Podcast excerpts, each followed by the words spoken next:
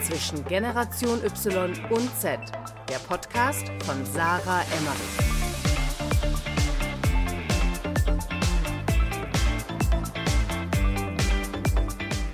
So, kurze Werbeunterbrechung, bevor es losgeht mit Zwischengeneration Y und Z. Und ihr wisst ja, dass ich eine Beratungsagentur für Influencer-Marketing habe. Und da werde ich ganz, ganz oft gefragt, Sarah, wie arbeitet ihr eigentlich? Mit welchen Tools arbeitet ihr? Und wie findet ihr die richtigen Influencer?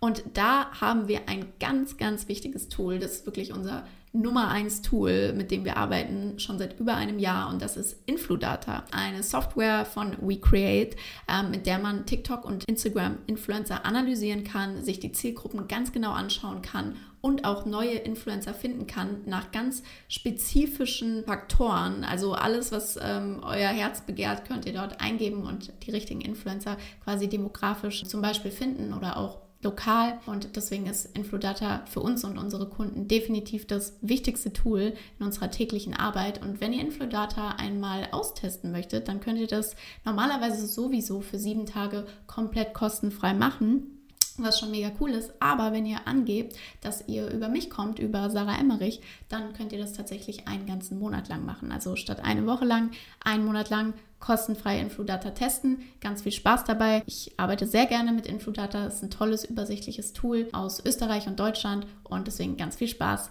ähm, beim Testen. Hi Sarah, was geht? Läuft das Mikro schon? Ja, was geht? Ich bin hier bei dir in Köln im Büro, das erste Mal im Oderlein-Büro äh, und ich freue mich, dass wir heute das erste Mal dieses Jahr aufnehmen. Mhm. Und sogar in person. Ich finde, das ist wirklich sehr special. Ja, voll schön. Und wir kümmern uns heute ähm, um eigentlich zwei Dinge auf, äh, auf einmal. Wir haben ja schon kleine Traditionen etabliert zwischen uns. Wir haben letztes Jahr schon einen Jahresrückblick 2020 gemacht und mhm. dieses Mal machen wir für meinen Podcast Influence einen Jahresrückblick 2021. Und äh, gleichzeitig machen wir auch was für deinen Podcast, richtig? Ja, ich freue mich auch total. Also ähm, glücklicherweise ist ja genau jetzt im Januar auch eine Stammgast äh, fällig für meinen Podcast zwischen Generation Y und Z. Und äh, da haben wir jetzt einfach überlegt, anstatt hintereinander aufzunehmen, was eigentlich der Plan war, dass wir das einfach in einer Folge vereinen und äh, schön mal das Jahr 2021 Revue passieren lassen im Influencer-Marketing. Und äh, dann uns auch äh, mal anschauen, was wird denn 2022 passieren, ähm, unserer Meinung nach im Influencer-Marketing oder in der Marketing- Bubble. Und ja, ich bin voll gespannt, äh, auf welche Themen wir heute alle stoßen werden, weil wir uns ja immer nur so äh, sporadisch vorher absprechen. Dementsprechend starte doch gerne mal rein. Was ist denn so das Erste, worüber du heute sprechen möchtest? Ja, ich äh, muss vorab sagen, es ist mir super schwer gefallen in der Vorbereitung tatsächlich. Ähm, wir haben eben auch schon im Vorgespräch gesagt, man hat letztes Jahr sein Zeitgefühl einfach komplett verloren, oder? Komplett. Also alleine, dass wir eigentlich jetzt auch noch über die ganze Clubhouse-Welle sprechen müssten, weil das nämlich letztes Jahr bei uns im Rückblick ja noch gar nicht stattfinden konnte, ja. äh, zeigt einem schon, okay, das fühlt sich an, als wäre das irgendwie fünf Jahre her. Ähm, und sehr, sehr viele Dinge, die passiert sind, ähm, ja, die verschwinden alle in so einer super wabernden Masse. Also ähm, aber als ich mich mehr durchgearbeitet habe, sind auf einmal dann doch super mhm. viele Dinge passiert. Wir gucken, glaube ich, wenn dann jetzt, oder wir vermischen es wahrscheinlich immer so ein bisschen Highlights und Lowlights, ne? aber ja. ähm, was mir auf jeden Fall ähm, in Erinnerung geblieben ist und sehr, sehr deutlich war, äh, wo ich aber auch nochmal darauf hingewiesen wurde von äh, Leuten aus der Community, ähm, Shoutout an Kevin Tewe unter anderem, der das auch nochmal hervorgehoben hat, ähm, sind die Influencer, die ähm, jetzt mittlerweile auch von großen Plattformanbietern gepusht werden, wie zum Beispiel ähm, Finn Kliman, der eine Serie für Netflix produziert hat, mhm. auch äh, Protagonist in dieser war, ähm, oder Julian Bam, der eine eigene Serie bei Netflix rausgebracht hat, was für mich irgendwie so ja, ein, äh, eine, ein Zeichen davon war, dass ähm, mittlerweile auch die großen US-Player selbst im deutschen Raum natürlich ihre Köpfe raussuchen und ihre, ähm, ja, die Leute mit Potenzial, die Leute mit einer riesigen Community, die ähm, als Faces in so einem Content-Format funktionieren können, irgendwie rausgreifen und denen eine Plattform geben, die sich ein Julian Bam vor zehn Jahren ja gar nicht hätte vorstellen können. Ne? Also es ist irgendwie eine krasse Chance. Ich habe, also ich war da auch wirklich letztes Jahr ziemlich baff, als ich das äh, so gesehen und mitbekommen habe, ähm, dass jetzt wirklich einfach ein, ein YouTube-Creator ist, äh, einmal Netflix schafft, weil ich glaube, das wäre einfach vor zwei Jahren noch unvorstellbar gewesen. Was glaubst du, was das Ziel ist, dass ähm, dann quasi die YouTube ähm, Zuschauer auf Netflix gezogen werden oder dass es sich befruchtet? Oder was glaubst du, ist das Ziel da von Netflix? Ja, ich glaube auf jeden Fall Aufmerksamkeit. Man merkt ja, dass sie immer mehr auch diesen Local Content promoten. Ne? Auch super viele Sachen mhm. ja jetzt mit Matthias Schweighöfer zum Beispiel gemacht haben. Ja. Also die suchen sich ihre Key-Märkte raus und schauen dann, wer sind denn die relevantesten Gesichter dort, ähm, die mhm. uns natürlich ähm, User bringen und vor allem eine, ähm, eine Nutzerschaft einfach. Selbst Leute, ich denke mal von Julian Bams Followern werden sehr viele schon bei Netflix gewesen sein, aber die sollen ja da auch Zeit verbringen. Ne? Ja. Die sollen ja gebunden werden und äh, möglichst viele Minuten sozusagen auf Netflix irgendwie spenden. Und ähm, mit einem Julian Bam, der ja interessanterweise vor einigen Jahren seinen Account auch eingestellt hat bei YouTube, der gar nicht mehr so viel neuen Content produziert hat, ähm, ist natürlich auch der Need einfach wahnsinnig groß. Also überleg mal, dann haben die quasi, waren die der mhm. Enabler auch für die Follower, die Julian Bam zurückgebracht haben ne, und neue Inhalte von ihm und ihm natürlich auch ein ganz neues ja. Produktionsvolumen dann auf einen Schlag aufgetan haben. Das heißt, der Trust auch innerhalb dieser Community, der dann wahrscheinlich irgendwie entstanden ist gegenüber Netflix, so diese ähm, Affinity oder dieses Gefühl, wow, die haben unseren Star Julian zurückgebracht, so nach dem Motto. Also das war auch ein gutes Timing, das äh, würde ich mir vorstellen, war schon eine ähm, Intention. Ich finde es auch spannend, dass dann eben quasi ähm, so ein Streaming-Anbieter wie Netflix ähm, mittlerweile einfach mit Social-Media-Plattformen quasi ja dann auch konkurriert um die Aufmerksamkeit. Das also, sowieso, genau, das tun die ja alle eigentlich, ja. alle Content-Provider. Ne? Ja. Also.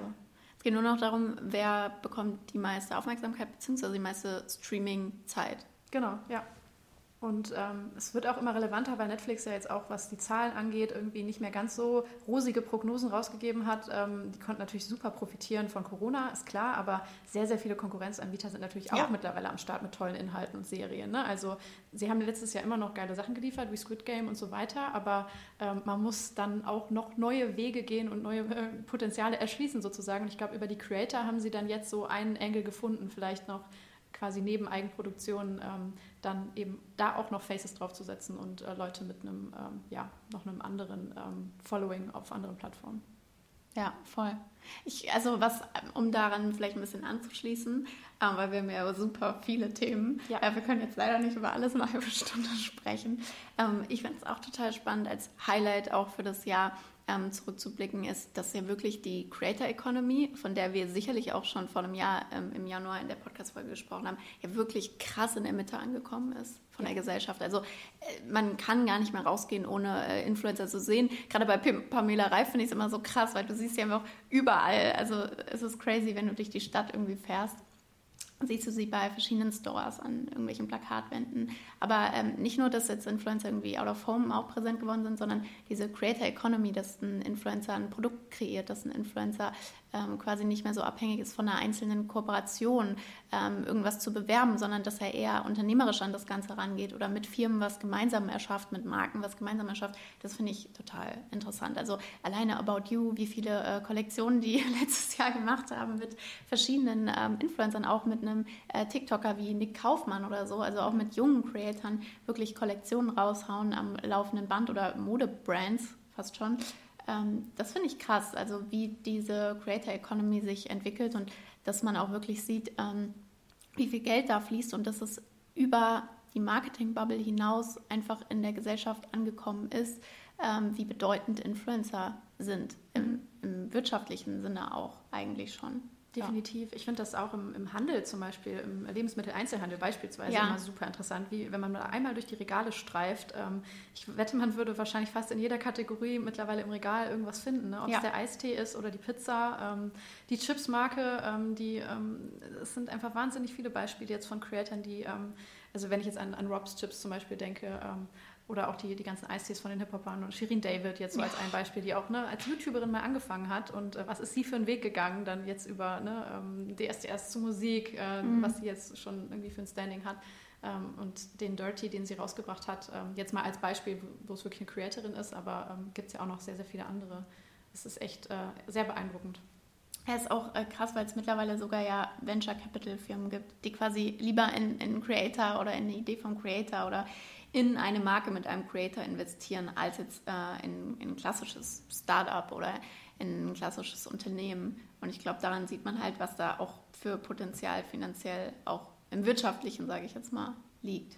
Das ist auch ein ähm, Highlight von mir gewesen, dass man jetzt merkt, dass auch die Creator selber immer mehr begreifen, dass mhm. sie diese Power haben. Ja. Ne? Also auch immer mehr als Unternehmer auftreten oder auch als Investoren. Also es gab letztes Jahr, ähm, da würde ich sagen, das war schon bemerkenswert oder so das, das erste Jahr, wo es mir so deutlich aufgefallen ist, sehr viele Meldungen von ähm, Creatoren, die ähm, als Investoren eben äh, zum Beispiel ja. in Startups investiert haben. Ne? Ein Beispiel war jetzt, äh, was mir super präsent war, ähm, das Investment von ähm, verschiedensten äh, bekannten Persönlichkeiten, TJ Unner Unaran, Caroline Kebekus, Charlotte Weise könnte man jetzt vielleicht noch nennen, die gemeinsam in Nevernot investiert haben. Das ist ein Startup, was ähm, über Soft-Tampons am Ende mal, mhm. äh, am Anfang äh, bekannt wurde und jetzt so in diesem ganzen Bereich äh, Intimate Health, wie schön das klingt, äh, ähm, Produkte rausbringen wollen und so ein, wirklich eine, eine Plattform schaffen wollen. Ähm, und da hat man dann so gesehen, okay, da haben sich jetzt ähm, bekannte Persönlichkeiten zusammengetan und nutzen ihre Reichweite, aber eben auch ihr Geld, einfach was sie natürlich jetzt über die letzten Jahre aufgebaut haben, ähm, um, ähm, um dieses Unternehmen zu unterstützen. Ne? Und äh, einerseits die mit, wie gesagt, Geld, aber auch Reichweite und Sichtbarkeit weiterzubringen.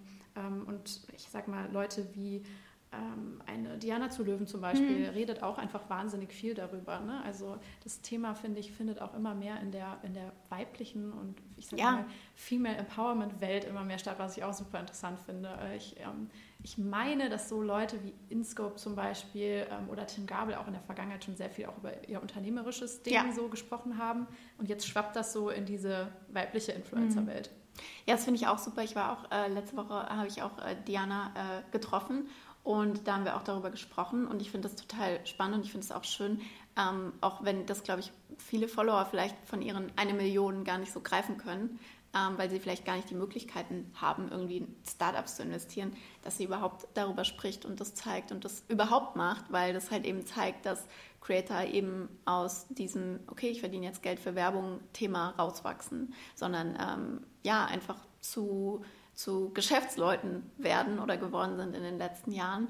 Und es gibt auch die ein oder andere Influencerin, zumindest die ich kenne, die auch mittlerweile sagt, hey, in ein, zwei Jahren will ich auch wieder aus diesem Game raus sein. Ja. Finde ich auch total interessant, dass es Leute gibt, die sagen, hey, ich habe das jetzt fünf bis zehn Jahre gemacht, das war ein wichtiger Teil für mich und äh, daraus kann ich mich jetzt aber weiterentwickeln und ich will in ein, zwei Jahren gar keinen Instagram-Kanal mehr haben, ich will keine Influencerin mehr sein. Das finde ich so spannend äh, und dann sagen, hey, ich baue jetzt hier ein Unternehmen auf oder eine Agentur, oder keine Ahnung, aber ich möchte nicht mehr Influencerin sein. Mhm. So, und das finde ich auch ziemlich äh, crazy, dass wir jetzt langsam an den Punkt kommen, wo so die erste oder vielleicht auch zweite Generation von Influencern, die so in den letzten zehn Jahren sich entwickelt hat, auch ähm, da komplett rauswächst. Ja, was ja auch persönlich total nachvollziehbar ist. Ne? Ja. Ne? Also die haben meistens dann sehr, sehr jung angefangen, mit 15, 16 vielleicht oder noch früher. Und äh, dass die dann irgendwann an den Punkt kommen, so ich möchte nochmal was anderes machen, ist äh, super logisch. Ähm, was ich da aber auch super spannend fand, das war ein Highlight, das hatte ich unter anderem im, ähm, im Newsletter von, ähm, von Nathalie Frieb äh, mit drin, das Influencer Marketing Update. Die hat auch einen tollen Jahresrückblick gemacht. Große Empfehlung, äh, den mal sich anzuschauen, den Report ähm, von verschiedenen Expertinnen, die da unter anderem auch wir beide was beisteuern durften. Ähm, und da hatte ich auch den Punkt drin, dass es mittlerweile selbst äh, Venture Capitals gibt, äh, wie unter anderem Slow Ventures, die in Creator investieren, die ja. im besten Fall nicht nach fünf Jahren jetzt sagen, ich, ich will nicht mehr, sondern ähm, das läuft tatsächlich über einen 30-jährigen Zeitraum jetzt in diesem Fall, was ein schönes Beispiel ist, ähm, wo sie Creatoren äh, wirklich Millionenbeträge geben. Äh, ein Beispiel war tatsächlich an eine Creatorin, ähm, haben sie 1,7 Millionen Dollar ausgeschüttet, eben über diesen Zeitraum von 30 Jahren muss sie jetzt 5 Prozent äh, aller Gewinne, die sie als Creatorin sozusagen dann tatsächlich erwirtschaftet, an dieses äh, Venture Capital abgeben.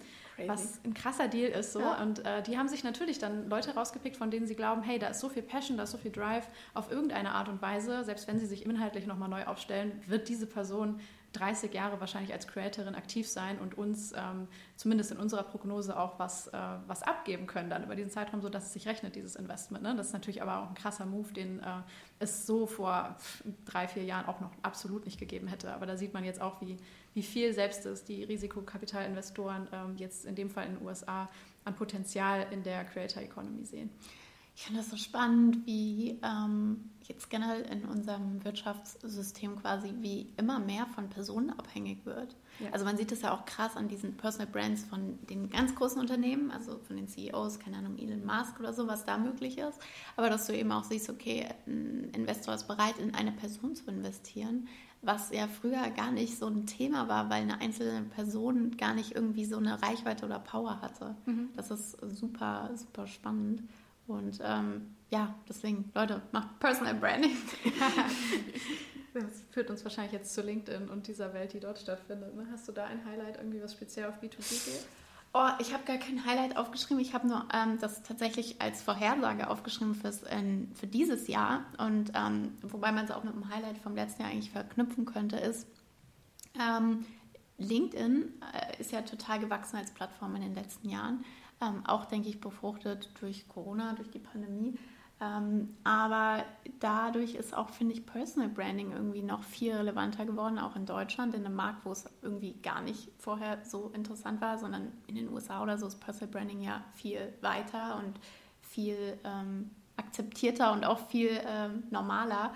Und ähm, da denke ich, dass mittlerweile sehr viele Influencer gibt, auch Mikro-Influencer könnte man sagen, äh, Key Opinion Leader, ähm, die vielleicht ein paar tausend Follower haben auf LinkedIn, aber eben super krasse Zielgruppe erreichen, äh, wie wir jetzt zum Beispiel vielleicht im Marketingbereich, ähm, wo äh, ja eben auch Influencer-Marketing stattfinden wird, ähm, was schon passiert ist in den letzten ein, zwei Jahren, aber sehr sporadisch, sehr unprofessionell, könnte man eigentlich sagen. Und das wird, denke ich, äh, dieses Jahr wachsen und sich professionalisieren. Ich denke, es wird mehr Agenturen geben, die B2B oder LinkedIn-Influencer-Marketing machen. Es wird Plattformen dafür geben. Äh, es muss mehr Daten geben, es muss mehr Insights geben. Das habe ich gesehen. Also ich habe ja auch schon die ein oder andere Kooperation gemacht auf LinkedIn und das größte Problem ist halt Daten. Du weißt nichts über deine Zielgruppe oder zu wenig. Du weißt nichts ähm, ähm, von den Daten, wenn jetzt zum Beispiel ein Posting online geht, die Insights und so weiter und so fort. Das heißt, ich hoffe, dass sich da LinkedIn professionalisieren wird und das mehr pushen wird. Ich merke es jetzt schon. Also ich glaube auch, dass sie hiren, um ihre Creator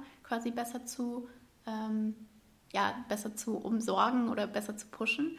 Also wie es jetzt ja auch bei Instagram und Facebook und so weiter gibt, dass ähm, ja, es Partnermanager gibt, die quasi Creator unterstützen. Denke ich, wird es das auch auf LinkedIn geben. Und ähm, da bin ich sehr gespannt, was da passieren wird. Ja. Ja, wie du es eigentlich gerade selber beschrieben hast, da ist noch super viel Potenzial. Also ich finde im Moment ähm, vor allem die, die Suche nach passenden Key Opinion Leadern, wenn man jetzt zum Beispiel einen Kunden hat, ne, der gerne schwer. in diesem Feld irgendwie ähm, Fuß fassen möchte und vordringen möchte und ein Netzwerk aufbauen will, das ist äh, de facto fast unmöglich, weil ich finde auch die Suche nach Themen oder Personen wirklich äh, ist noch schwieriger zielgerichtet zu Unternehmen als auf Instagram und TikTok teilweise. Also viel schwieriger.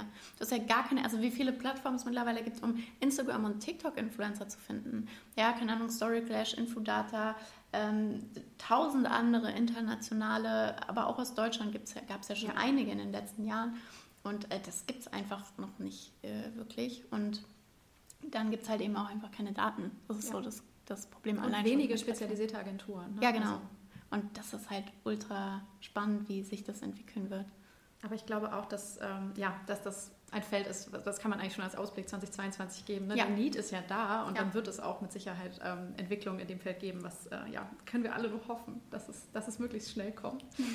Ähm, ich schaue mal gerade, was habe ich noch als nächstes Thema, was vielleicht in die Richtung gehen könnte. Ähm, was auch in diesen armen, ähm, ich sag mal, ähm, Creator Economy fällt und wo ich mir nicht sicher war, ob ich das als Highlight oder als Lowlight bezeichnen möchte, aber auch mit einem kleinen Ausblick schon mal, ist äh, das Thema, ähm, dass äh, Subscriptions äh, oder Subscription-Modelle immer mehr ähm, Bedeutung gewinnen und auch immer mehr eine Rolle spielen auf den jeweiligen Plattformen. Es gab jetzt gerade die Neuigkeit, dass Instagram das in 2022 äh, ausrollen wird, zumindest in den USA sind schon erste Tests sodass man äh, quasi als Creator die Möglichkeit hat, ähm, seinen Followern Subscriptions äh, ja, zur Verfügung zu stellen oder einzuräumen, dass die Leute die Inhalte nochmal äh, speziell abonnieren können. Wir haben letztes Jahr diesen Aufstieg von OnlyFans miterlebt, mhm. ähm, ne, beziehungsweise so, das hat auch in der Breite, in der Öffentlichkeit einfach äh, nochmal Aufmerksamkeit und Bedeutung gewonnen.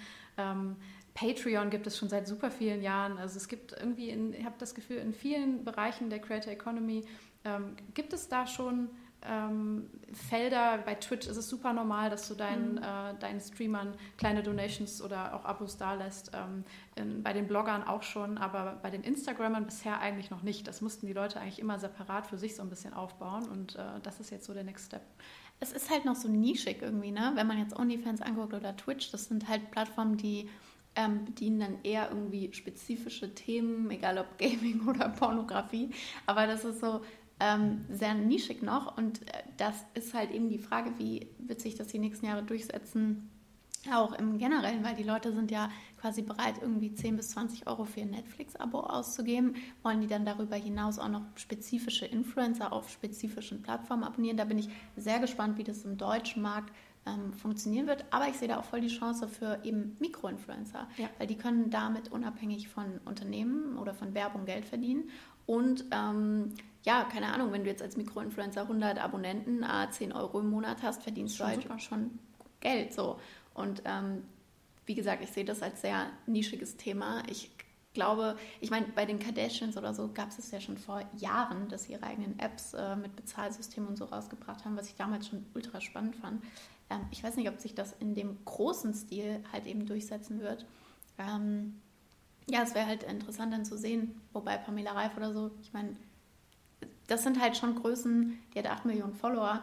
Ähm, wenn die sowas macht, da gibt es genug Leute, die da bereit sind, für ihren Content auch zu bezahlen. Oder sie hat ja schon tausend, äh, ähm, sage ich mal, tausendmal gezeigt, äh, dass ihre Zielgruppe bereit ist, äh, für sie und ihren Content und ihre Produkte zu bezahlen. Deswegen bin ich da auch sehr gespannt, wo sich das hinentwickeln wird. Und finde es auch cool, dass quasi immer mehr Plattformen das anbieten, wie eben auch Instagram, so dass dann eben mehr Creator auch auf Instagram bleiben werden, anstatt auf andere Plattformen mhm. zu wechseln. Es ist ja auch eine Frage, was ist die Gegenleistung einerseits? Ne? Also kriege ich ja. einen Trainingsplan dafür oder ist es wirklich einfach nur das nächste Video? Content, ne? ja. oder, oder vielleicht sogar wirklich einfach nur Support für die Person, ja. unabhängig davon, was sie liefert. Ne? Das kann ja auch sein. Und wie verändert sich dann auch das Verhältnis zwischen Influencern und Followern dadurch? Das finde ich super spannend, weil es natürlich immer transaktionaler wird. Ne? Also es ist immer mehr dann einerseits auch ein Abhängigkeitsverhältnis ja. des Creators gegenüber der äh, Community. Man muss sich noch enger vielleicht orientieren an dem, was die Leute sich wünschen und ähm, hat vielleicht das Gefühl, okay, wenn ich jetzt nicht exakt das liefere, was die ja. Leute hören wollen, dann äh, gehen meine Abos runter und ich verdiene weniger Geld. Ne? Also es ist auch ein spannender Shift eigentlich. Vorher waren es die Marken, denen man gefallen musste, noch mehr ja. vielleicht jetzt für die finanzielle Sicherheit. Ne? Natürlich auch immer dann indirekt ähm, musste man die, die Follower und die Community haben, weil sonst hätten auch die Marken kein Interesse an dir. Aber das ist jetzt nochmal so ein neues, ähm, neuer Arm, der aufgemacht wird. Irgendwie. Es ist viel mehr Druck dann ja. auch auf den Creator, glaube ich. Auf die Inhalte, das glaube ich tatsächlich auch. Mhm. Aber da nochmal spannend, ja auch in die Richtung zu schauen, wie hat sich Instagram verändert. Mhm. Und da ist ja sehr spannend, zum Beispiel auch in der, sag ich mal, Instagram-Welt, Influencer-Welt. Was ich total cool fand als Highlight, ist, dass letztes Jahr eben äh, Reels auch so als Funktion ähm, hervorgestochen ist, dass Instagram wieder quasi eine äh, Funktion hatte, wo ähm, Influencer wachsen können oder wo Creator eben Spaß haben und wachsen können, was ja so ein bisschen verloren gegangen ist. Ähm, und durch Reels ist es quasi eigentlich wieder so äh, geworden, dass man eben auch viral gehen kann, dass Content bewertet wird, ähnlich wie bei TikTok und so weiter. Das fand ich sehr cool, dass dadurch eben, wie gesagt, auch kleine Accounts wieder viral gehen können, Aufmerksamkeit bekommen, wachsen können. Ähm, das fand ich sehr positiv. Und dann natürlich auch das Thema, ähm, dass äh, sich der Swiper-Link und das ganze Link-Thema auf Instagram, was ja ein riesiges Thema in, mhm. in der Marketingwelt ist, äh, ist so crazy, wie, was das für einen Impact hat, finde ich, wenn sich die Plattformen verändern.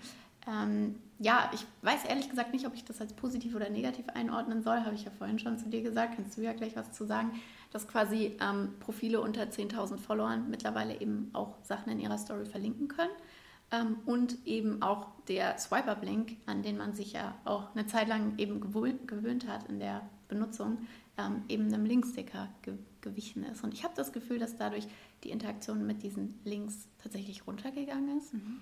Ähm, ja, ich weiß nicht, wie du das siehst. Interessant. Also ähm, da kannst du sicher noch mehr zu sagen, was jetzt die, ähm, die Reaktionen auf den Link irgendwie angeht, ob, ob da wirklich eine Veränderung stattgefunden hat. Für mich persönlich ist es irgendwie einfacher. Ich habe das eben schon gesagt, mechanisch einfach war es für mich mit meinem Handy irgendwie super lästig, den Swipe-Up mhm. zu machen. Und äh, die Sticker sind meistens einfach für mich etwas praktischer platziert und größer und deshalb äh, bin ich da eher geneigt. Ähm, aber das ist wirklich nur eine total individuelle Sicht ich finde, ähm, ist ein super interessanter Move, dass Instagram das gemacht hat, weil ich fand, die waren eigentlich am restriktivsten, was den Linkout von der Plattform anging in der Vergangenheit. Also man wusste so, die wollen einfach dieses geschlossene System beibehalten, wie wir eben schon gesagt haben. Auch die wollen Augenpaare auf dem Content lassen, die wollen eine möglichst lange ähm, Verweildauer der User auf der, äh, auf der App haben. Und mit jedem Link, der rausgeht, verlierst ja. du halt die Leute. Ne? Und ja. das, deshalb kann ich verstehen, dass sie es sehr, sehr lange Zeit irgendwie nicht gemacht haben. Aber klar, wir alle feiern das jetzt total. Ne? Also ich freue mich, dass ich jetzt Leute auf Events direkt verlinken kann, irgendwie bei denen ich bin und habe halt unter 1000 Follower. Also bisher war das noch nicht möglich. Ähm, und sehr, sehr viele Micro-Creator werden da auch sehr von profitieren. Ne? Das ist irgendwie, ja, Aber man kann darüber diskutieren, ob die, die Mechanik des, äh, des Stickers jetzt wirklich die beste Wahl war. Ja, ich glaube, das ist auch persönlicher Geschmack. Also das, ich hatte das nur am Anfang, als es geswitcht ist, wahrgenommen und auch mit ein paar Creatoren darüber gesprochen, dass ähm, der Sticker einfach oft untergeht oder die Leute den nicht äh, so benutzen wie den Swipe-Up. Ähm, und deswegen das einfach total runtergegangen ist. Ja. Wäre auch mal spannend zu schauen, wie sich das dann jetzt die letzten Wochen oder Monate entwickelt hat. Genau, aber sonst generell finde ich es auch total das Highlight, haben wir ja vorhin schon gesagt, ähm, dass uns wenige Lowlights überhaupt aufgefallen sind ja. im letzten Jahr, äh, weil ich glaube, dass einfach Influencer viel gelernt haben aus den letzten Jahren, was da alles schiefgelaufen ist und einfach mittlerweile auch professioneller geworden sind. Natürlich gibt es immer noch den einen oder anderen Trash-Influencer oder Kampagnen-Fail oder keine Ahnung. Ich glaube, das äh, kann man auch nicht vermeiden, aber es ist nicht mehr so präsent. Ja, würde ich auch sagen. Also es gibt weniger äh, sehr prägnante Beispiele. Vielleicht haben wir uns auch so ein bisschen daran gewöhnt, dass ja. es immer mal wieder so äh, die schlecht platzierte Shampooflasche äh, vor dem Eiffelturm gibt oder so. Ich weiß es nicht, aber äh, ich würde tatsächlich auch sagen, vielleicht ähm, lernen wir alle so ein bisschen besser zu verstehen, wie vielfältig diese Creator-Szene ist. Ähm, und das ist einfach ähm, dadurch, dass es dass theoretisch jeder heute ein bekannter Influencer werden kann oder halt es einfach so die, die Breite der Gesellschaft abdeckt, ist eben auch ein paar Leute gibt, die Sachen machen, die man selber nicht supporten kann. Ne? Also ja. wir hatten natürlich die Dubai-Influencer, wir hatten natürlich die Influencer, die nach wie vor ihre Kinder irgendwie komplett unverpixelt äh, in der Kamera inszenieren. Das sind Lowlights auf jeden Fall, aber ne, ich glaube, man weiß mittlerweile damit umzugehen und trotzdem würde ich mir bei manchen Themen irgendwie auch wünschen, dass es in irgendeiner Form Regularien oder ich weiß auch nicht, eine Instanz gibt, die das so ein bisschen moderiert, aber also ähnlich wie es ja zum Beispiel beim Rundfunkrat oder so auch manchmal der Fall ist, was jetzt TV-Werbung angeht oder ne, sonstige Dinge. Aber ähm, ja, ich glaube, das, das wird ein Thema sein, was wir dann im, im, nächsten Jahr vielleicht noch weiter sehen, wenn das Verständnis auch in anderen Teilen der Bevölkerung noch weiter wächst irgendwie zu diesem Bereich. Was mir gerade noch einfällt, äh, was wir gar nicht besprochen haben im, im, Vorgespräch, aber was ja auch voll das Highlight eigentlich letztes Jahr war, was äh, ich auch nicht aufgeschrieben habe, ist ähm, ja auch die Werbekennzeichnung. Dass ja. wir da mittlerweile viel mehr Klarheit haben für Influencer, für Unternehmen. Ähm, wie muss eigentlich Werbung richtig gekennzeichnet sein? Das ist auf jeden Fall auch ein Highlight für mich, was eben in diese Richtung geht, äh, professioneller mhm. ähm, Influencer-Marketing zu machen, ähm, dass viel klarer ist, was muss als Werbung gekennzeichnet sein und was nicht. Und dass eben, wenn kein monetärer Hintergrund ähm, da ist, wenn ein Influencer jetzt eine Marke erwähnt und der hat dafür nichts bekommen, dass er das auch nicht als Werbung äh, eben kennzeichnen oder markieren muss, was ja in der Vergangenheit sehr unklar war und äh, sehr viele Influencer eben ähm, ja, abgemahnt, verklagt wurden, äh, weil sie quasi Werbung gemacht haben, obwohl es eben keine Werbung war, wo sie eben nichts bekommen haben, keine Gegenleistung. Und das finde ich auch auf jeden Fall ein Highlight äh, im letzten Jahr gewesen, glaube ich, auch für ganz viele Creator. Ja, finde ich auch. Also da war ja am Anfang auch die Rechtsprechung wirklich nicht eindeutig. Ne? Eben ja. was die Tags zum Beispiel anging, das war, glaube ich, so eines der größten ähm, Grauzonen.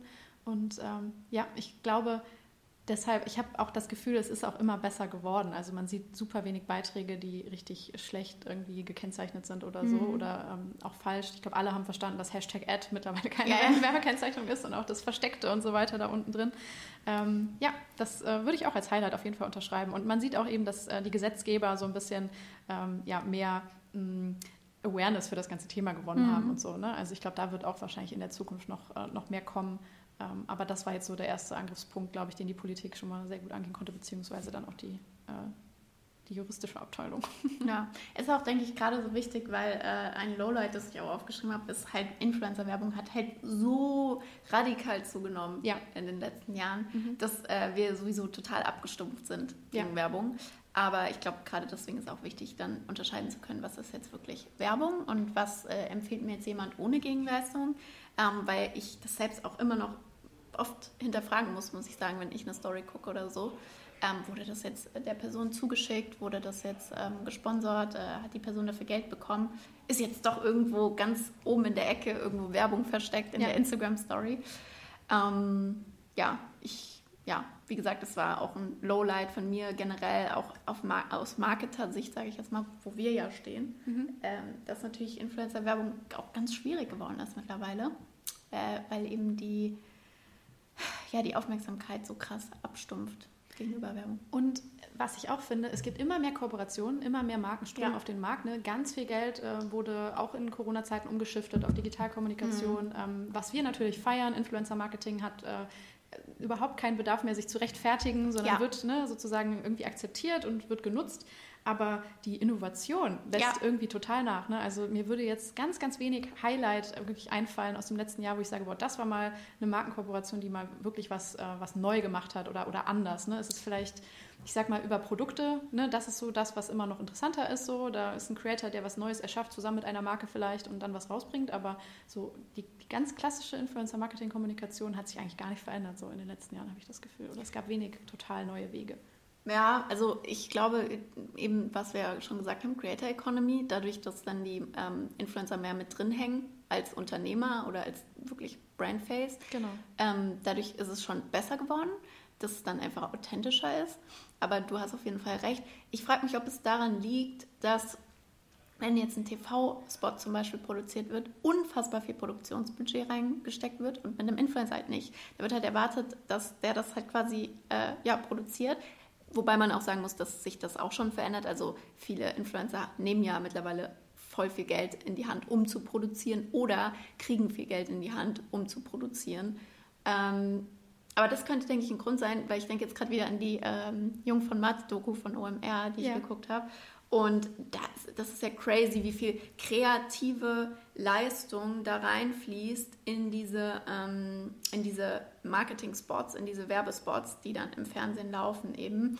Und das ist vielleicht so ein Ding, was dann eben manchmal vielleicht noch fehlt, dass Influencer mehr kreative Unterstützung bekommen von Agenturen, das ist ja aber wieder dieser Zwiespalt, weil ein Influencer soll ja auch selbst eben Korrekt. Also weißt du, das wird das, ihnen dann zum Verhängnis, ne? ja. dass sie eben das alles alleine machen oder zumindest allein die kreativen Köpfe hinter dem Ganzen sind. Und auch der Erfolg wird ihnen zum Verhängnis. Ich habe nämlich total oft das Gefühl, wenn man ähm, Creator anspricht, die einfach gerade super ähm, beliebt sind, die sehr viele Anfragen bekommen, die versuchen sehr vielen dieser äh, Anfragen auch gerecht zu werden, was mhm. ja total verständlich ist. Nicht nur um Geld zu verdienen, sondern auch um Leuten nicht abzusagen. Wenn eine coole Marke anfragt, die du gerne noch mit unterbringen würdest in dem Monat oder so, ähm, zu denen du auch eine Beziehung gerne aufbauen möchtest, ist ja klar, dass du dann sagst, ich mach's. Aber die Zeit, die dir bleibt, um diesen Content zu produzieren, das kriege ich auch total oft mit.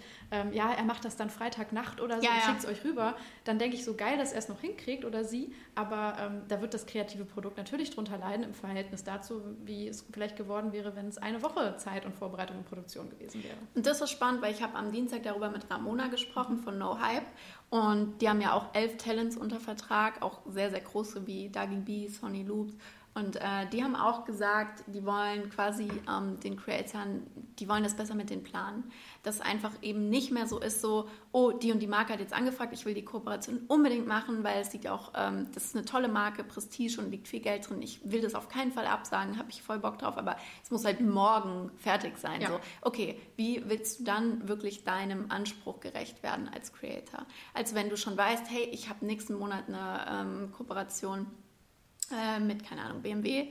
Ähm, und ich kann mir in Ruhe, ich kann mir bewusst darüber Gedanken machen, was mache ich denn mit denen und wie mache ich das. Ich merke das auch so oft mit mir selbst, wenn ich jetzt ähm, Zeit habe für äh, einen Kunden oder so kreativ zu werden, dass dann viel bessere Ideen bei rauskommen, als äh, wenn ich das unter Druck machen muss. Und ich glaube, deswegen ist es ähm, krass wichtig für Influencer und für Managements auch, aber auch auf Markenseite, äh, da mehr besser zu planen und mehr Zeit auch dem Ganzen zu geben. Eine Infrastruktur auch aufzubauen, ja. wie es ja eine Kreativagentur von Diplomat ja. einfach über 30 Jahre gemacht hat, sozusagen. Mhm. Ne? Alles rund um die kreativen Köpfe sozusagen ähm, zu installieren und äh, so einen Prozess auch zu schaffen, damit Kreativität wirklich möglich ist und auch zum Tragen kommt, so komplett sich entfalten kann. Ähm, ja, ich glaube auch, so wie du es gerade gesagt hast, die Managements haben da eine ganz, ganz krasse Verantwortung oder auch Aufgabe zu helfen. Tun sie ja auch an vielen Stellen schon. Ne? Wenn man mit den Großen spricht, da weiß man schon, okay, die, die schreiben auch Konzepte für die Creator, wo wir jetzt vielleicht denken, oh mein Gott, äh, dann ja. wird noch mehr von dieser Authentizität genommen und von diesem Persönlichen, aber Andererseits äh, kann das auch sehr, sehr cool sein, wenn da ein Team ist, das total harmoniert, wenn ähm, da jemand ist, der den Creator total versteht und die Marke auch versteht und ne, da vielleicht ähm, etwas, etwas schreibt, was wirklich äh, zu der Person passt und zu, zu dieser, dem Vorhaben, was die Kooperation beinhaltet, dann kann das gut sein. Man muss ja auch beachten, dass ein Influencer jetzt nicht mehr, ähm, wenn wir jetzt gerade über große ähm, Influencer sprechen, eben nicht mehr nur das Girl oder der Typ von nebenan ist, ja. ähm, der das dann mit seinem Handy filmt und das so authentisch wie möglich machen will, sondern wenn er mit großen Marken arbeitet, ja, mit äh, Konzernen, dass da einfach auch ein Riesenanspruch ist im Kreativbereich und das, dem kann der Influencer vielleicht einfach auch eben, wie gesagt, noch gar nicht gerecht werden, weil er ist ja nicht groß geworden dadurch, dass also hoffentlich durch seine Kreativität schon, aber dass er krasse Marketingkonzepte umsetzt oder ähm, kreativ wird für, für Werbung, für Unternehmen, ja. sondern durch seinen Content. Und das muss man halt irgendwie, wie du gerade schon gesagt hast, vereinen, indem man beide Seiten besser aufbaut ja. und aufstellt. Und das finde ich ultra spannend. Da bin ich gespannt, was passieren wird. Weil wir gerade schon über Produktionsvolumen gesprochen haben, ähm, würde ich gerne noch Mr. Beast und Squid Game mit reinwerfen. Äh, das ist jetzt mal ein Highlight aus den USA, aber oder was einfach global irgendwie äh, sehr abgefeiert wurde, aber wo ich mir denke, da sieht man schon so ein bisschen, was ähm, einerseits für eine kreative Energie dahinter ist, aber auch was, was so eine Person irgendwie lostreten kann, mhm. ähm, zusammen mit einem Culture Trend wie dieser Serie eben, die im, im Herbst einfach total abgefeiert wurde und die eine totale, äh, ja, wirklich Fanbase in der ganzen Welt irgendwie aufgebaut hat, war die erfolgreichste Serie wirklich in allen Ländern auf Netflix oder so, äh, sowohl im asiatischen Raum als auch in der westlichen Welt. Hast du es geschaut? Ich habe es geschaut, ja. Du ich nicht? Ach, Nein. Ich, ich kann es total Nein. empfehlen. Es ist super speziell. Ich habe es mir sogar, also okay, ich bin jetzt auch so der absolute Freak, ich habe es mir auf Koreanisch mit Untertiteln angeschaut, weil ich äh, ich weiß auch nicht, ich fand die, äh, ich glaube, die deutsche Synchronisation irgendwie super anstrengend und ähm, mhm. das Koreanische hat mich irgendwie so beruhigt. Ich weiß gar nicht warum. Und dann war das irgendwie so ganz, äh, ja, für mich eine interessante Erfahrung, weil die immer so, so entspannt und so, äh, so relaxed sprechen irgendwie. Das ist immer so eine ganz äh, interessante Tonalität. Mm, und es ist eine, äh, eine, Serie, die einfach sehr unterhaltsam ist, auch sehr kapitalismuskritisch, würde ich sagen. Irgendwie ähm, nicht super deep, aber am Ende schon interessant und bis zum Ende spannend. Und ähm, die hat halt so einen einzigartigen Look. Ne? Also die Trainingsanzüge hat, glaube ich, jeder jetzt irgendwie gesehen. Also du wirst die Serie, ja. kennst sie jetzt nicht inhaltlich, aber ja. du weißt genau, wie sie aussieht sozusagen. Ja. Ne? Und der Sinn dahinter sind ja diese, diese Spiele, durch die diese 400 Leute, die da rekrutiert wurden, irgendwie gehen müssen, die tatsächlich ähm, auf Leben und Tod gespielt werden. Wenn du verlierst, bist du raus und das im wahrsten Sinne des Wortes. Und äh, das in Human hat dann sozusagen ähm, Mr. Beast auf seinem YouTube-Kanal in einem Video sozusagen nachgespielt und hat äh, 400 Leute rekrutiert in den USA irgendwie zusammengebracht und mit denen dann diese, diese Spiele gespielt. Die wurden nicht abgeknallt, als sie dann irgendwie verloren haben, aber ähm, ja, waren dann einfach raus und hat denen am Ende dann, glaube ich, irgendwie 400.000 Dollar oder so geschenkt, dem, dem Sieger. Das äh, ist das ganze Prinzip sozusagen auch in der Serie, dass der, der am Ende übrig ist, kriegt das ganze Geld, was im Topf liegt, sozusagen, was immer mehr wird mit jedem, der rausfliegt aus dem, ähm, aus dem Game. Und ähm, das alleine, also man schätzt, dass er alleine mit den Werbeeinnahmen, die auf diesem Video liefen, das hat mittlerweile 200 Millionen Views und mehr auf YouTube, also unfassbar. Und es hat in acht Tagen, glaube ich, über 150 Millionen eingesammelt. Ähm, weil da einfach, ne, da hat man gemerkt, da ist so ein Momentum da, einfach für die Serie, er hat das erkannt. Ähm, und alleine wahrscheinlich über die Adspends hat er äh, bis zu 1,5 Millionen Dollar eingenommen. Also nur über, das, über die vorgeschalteten Werbeanzeigen, die in dem Video bis heute liefen oder mhm. so. Ne? Das ist halt, das sind krasse Dimensionen. Ähm, und er ist halt so ein Kandidat, der auch immer sehr, sehr viel von seinem Geld, ist so mittlerweile der bestverdienste Creator der Welt oder der USA zumindest, also von Forbes geschätzt, ähm, der sehr viel von diesem Kapital auch immer wieder reinvestiert in solche Produktionen. Ne? Also er hat das selber umgesetzt, mhm. sozusagen das, was er mit reingegeben hat. Und ähm, da wird er sicher auch sehr, sehr viele hunderttausende Euro ähm, gebraucht haben, um das alles zu machen. Ne? Alleine die Producer, das, die Location, die Venue, ja. das Geld für die äh, Gewinnausschüttung und so zu bezahlen. Und ähm, der das halt aber macht, oder wo ich jetzt als Fan sogar sagen würde, der, der hat halt einfach Bock darauf, sowas zu kreieren, ne? ähnlich wie so ein vielleicht Filmproduzent oder so tatsächlich oder ja. ein Regisseur. Ähm, und der erschafft etwas und ähm, wirft viel rein, kriegt viel raus, aber macht es, um es zu machen, sozusagen. Ja, ich habe gelesen, dass er 4 Millionen für die Produktion ausgegeben hat. Ja, cool. Also ich weiß nicht, ob es stimmt.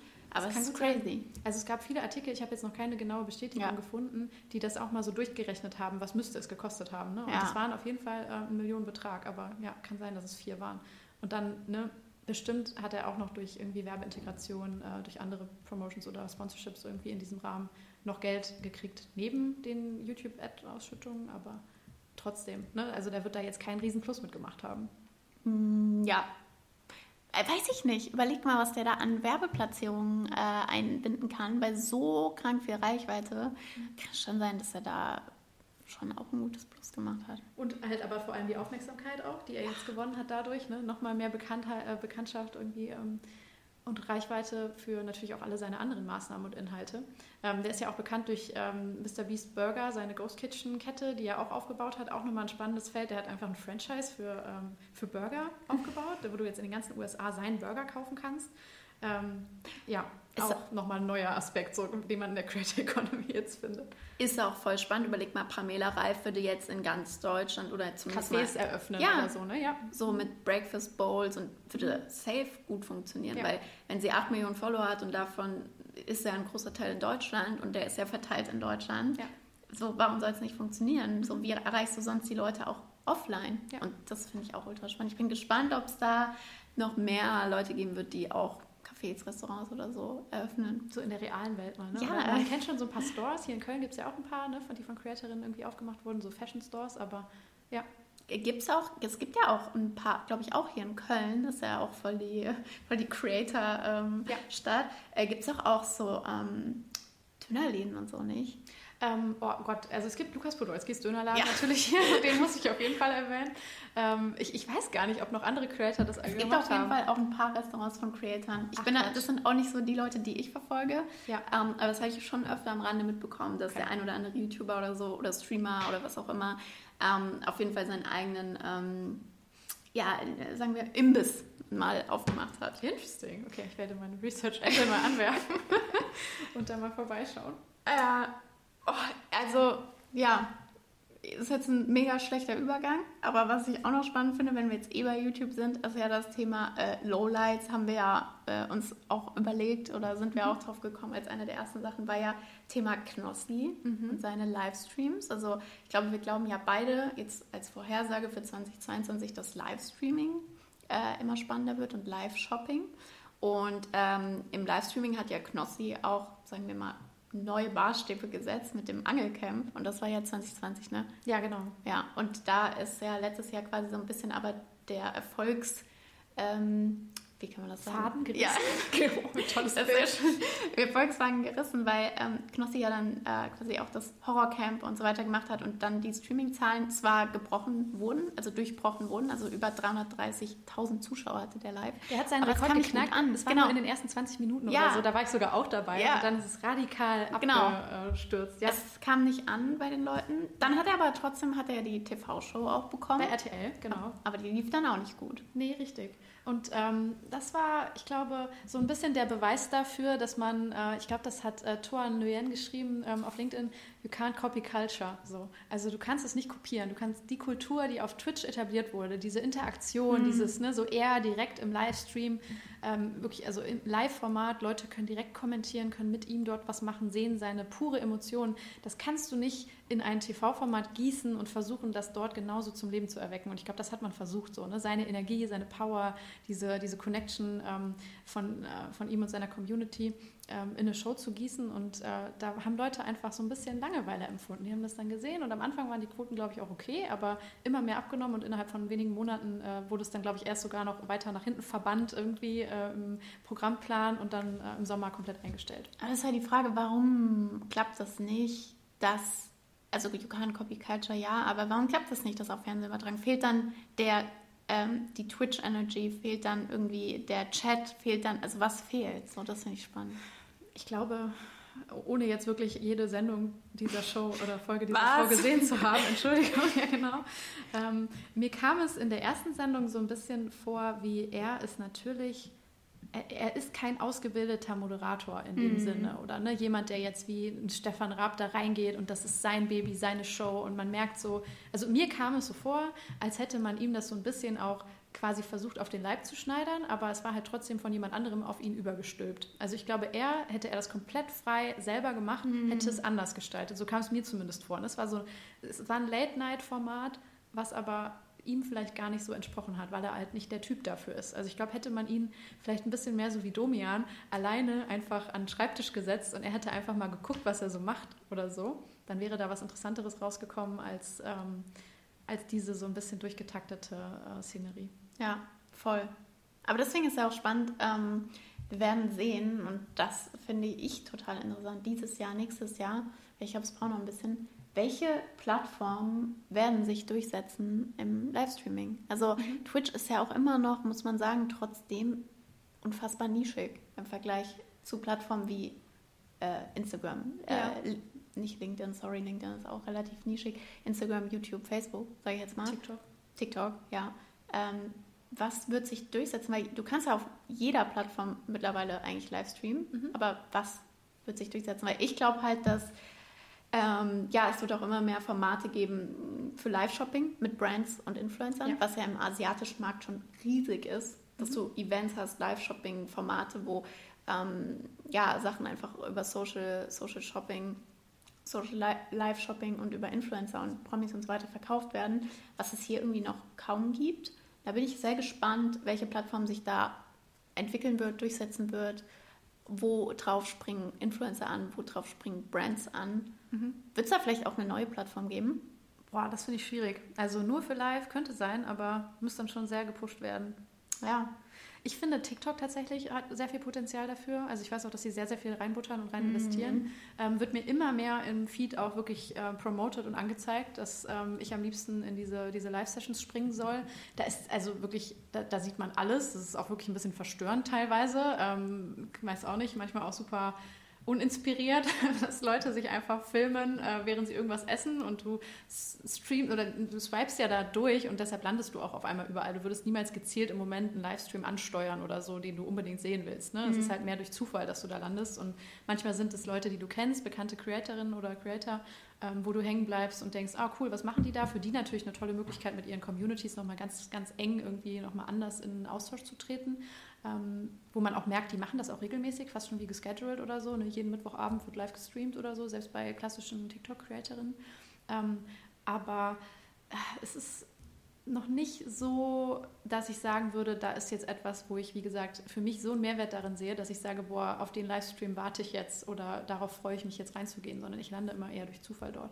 Und ich glaube, dass aber Instagram auch ein sehr großes Potenzial hat. Wir haben auch im Vorhinein schon darüber gesprochen, dass ähm, generell Vertical Video auf Instagram ähm, immer, immer relevanter wird. Also es gibt schon Diskussionen ja. darüber, dass es irgendwann diesen Vertical Feed eigentlich geben wird, mhm. wo du Stories, ähm, IGTV, ähm, Instagram, ähm, Reels alle drin verbunden hast, sozusagen. Eigentlich quasi wie eine TikTok-Kopie auf jeden Fall, ne? wo wahrscheinlich nochmal viel, ähm, also der, auch der Algorithmus wahrscheinlich nochmal ganz anders funktionieren wird, wo wir schon gesagt haben, wo es wahrscheinlich auch mehr organische Effekte geben wird für den Content.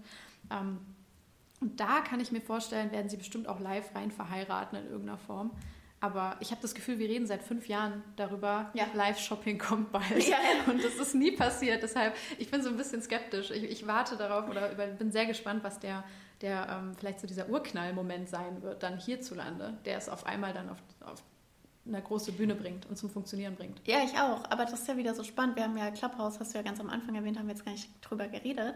Es war ja nur so ein, zwei Monate, dann ist es wieder abgeflacht. Aber für mich war das wirklich, das war für mich die ultimative Plattform. Ich Man dachte, geliebt. das wird jetzt für immer da sein, oder? Und, äh, ja, ja, ja aber ja. so, und die, die Frage ist dann, warum ist das wieder weggegangen, die Aufmerksamkeit? Aber ich, also das war für mich so, okay, es passiert live, du hast die ganze Zeit diese Fear of Missing Out und du musst aber eben nicht wie bei einem Livestream unfassbar viel beachten, zum Beispiel Internetqualität, wie siehst du aus, wo bist du gerade. Du kannst es immer und überall benutzen und live mit anderen sprechen und anderen zuhören.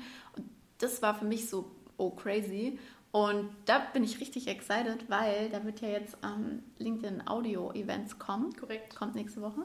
Ähm, jetzt noch im Januar. Und da bin ich sehr gespannt, ob sich das durchsetzen wird, ob das gut wird, weil LinkedIn Stories war ja, muss man leider sagen, ein kompletter Fail. Ja. Wird sich das äh, durchsetzen? Ist das gut? Also funktioniert das gut? Ist es userfreundlich und so weiter? Da bin ich gespannt.